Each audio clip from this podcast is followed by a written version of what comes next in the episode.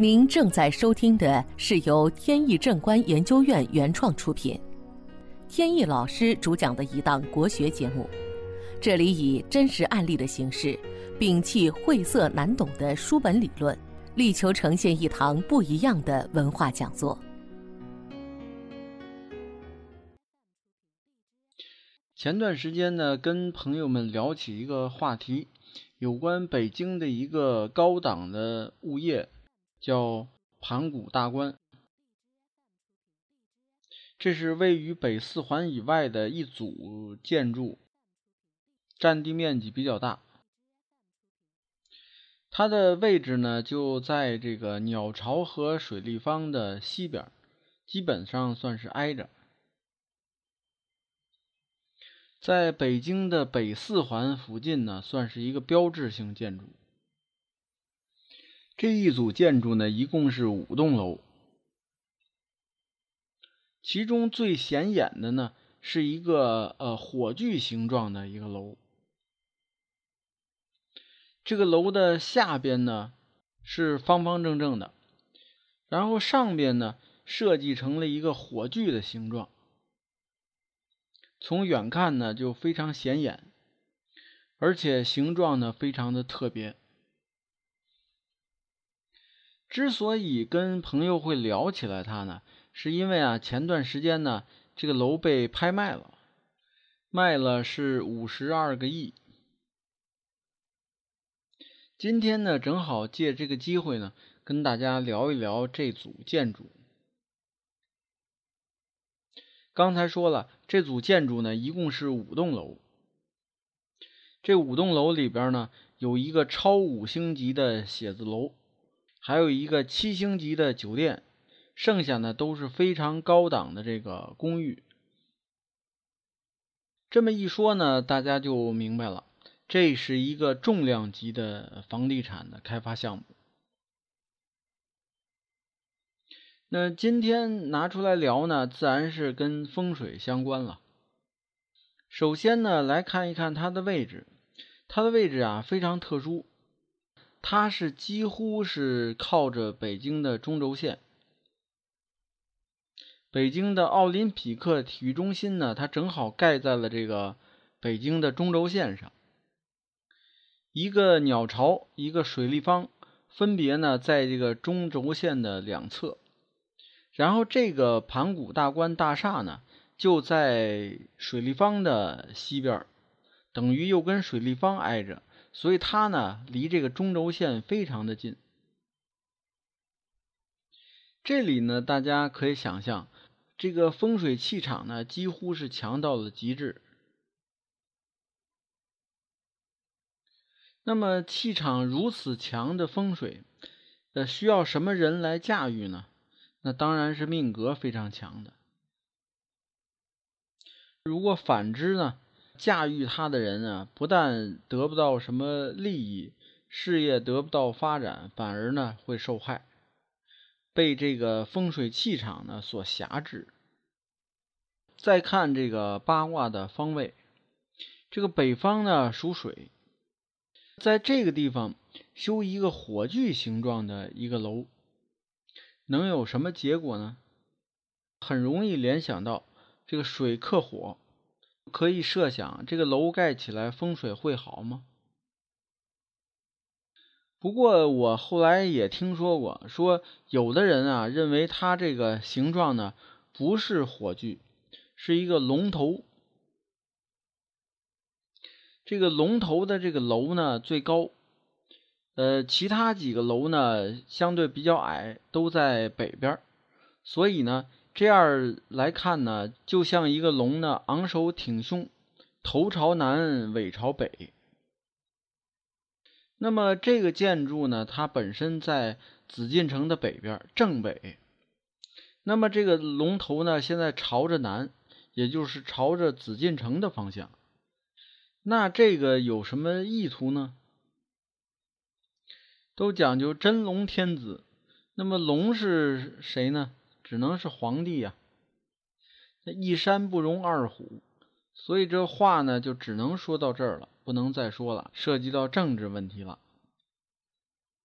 再有，它这个楼盘的这个名字呢，叫做盘古大观。大家都知道盘古开天地的这个故事。据传说呢，这盘古是大力神。当时呢，这个宇宙还是混沌一片，也没有天，也没有地。这个盘古呢，拿拿这个大斧子一挥，这个天地就分开了。那这个楼盘起这么样一个名字，那你到底是要劈开哪一个天地呢？再有。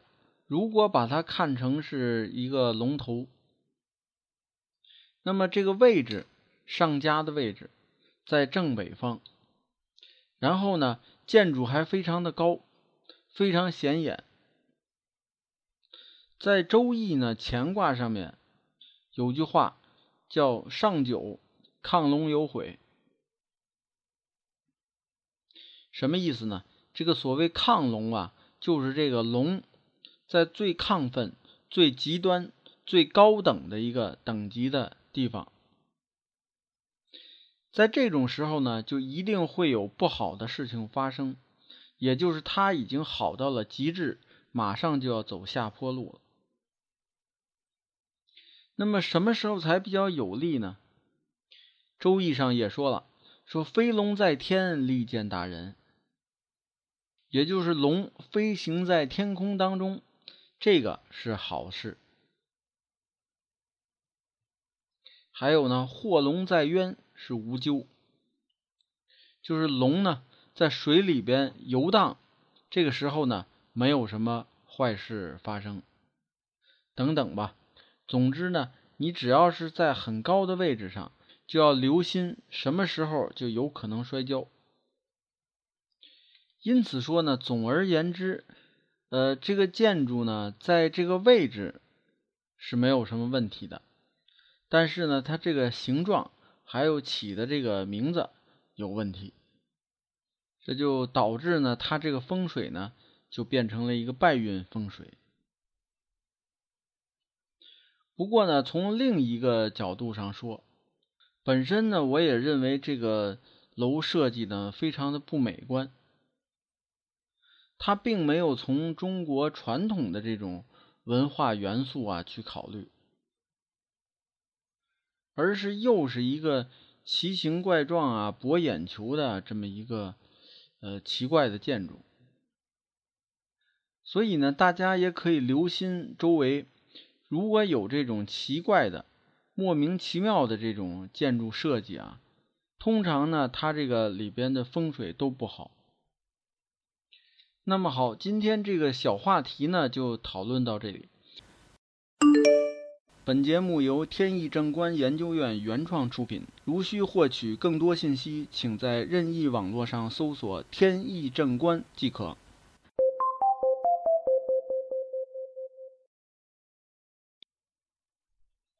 接下来呢，我们还是接着聊案例。我有一位做生意的朋友。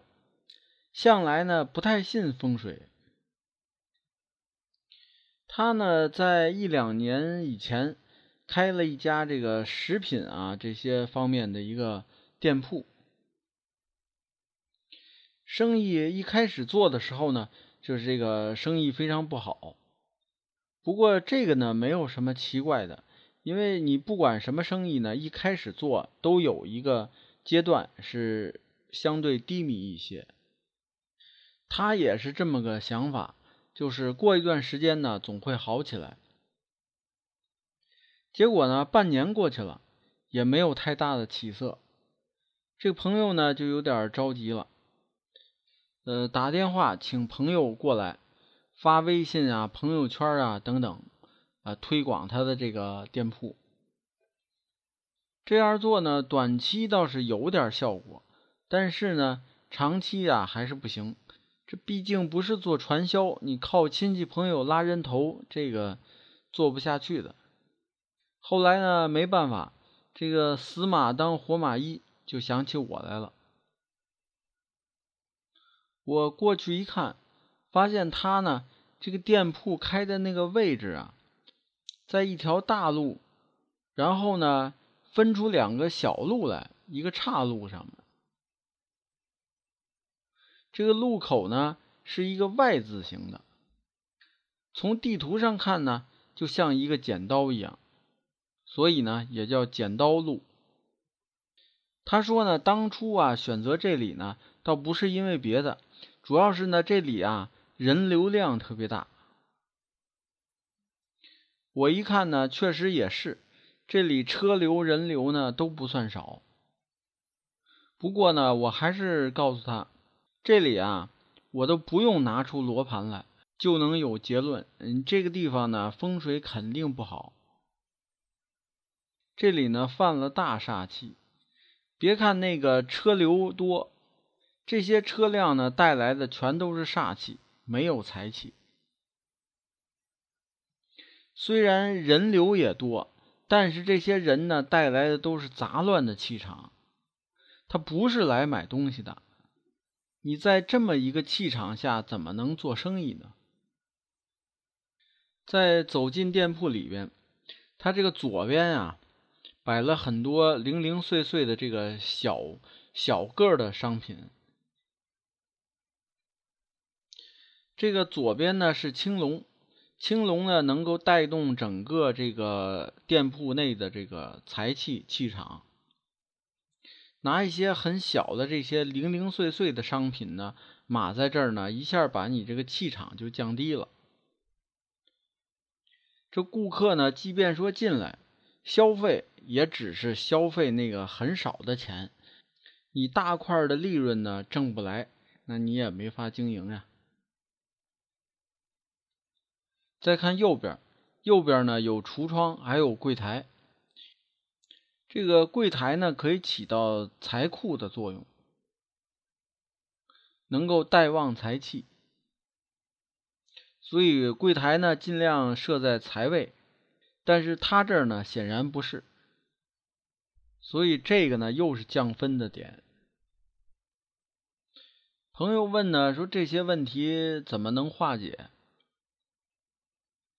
我说呢，这个还真不好化解。最好的办法呢，还是搬离，另寻店铺。因为啊，首先你要想这个化解前面的剪刀路口的这个问题，可以用的办法呢，就是在门前种树，呃，用树呢作为阻挡，这个树呢挡煞的作用还是不错的。但是呢，这个路边的行道树啊，它本身是市政的一个问题，首先就得考虑让不让你种。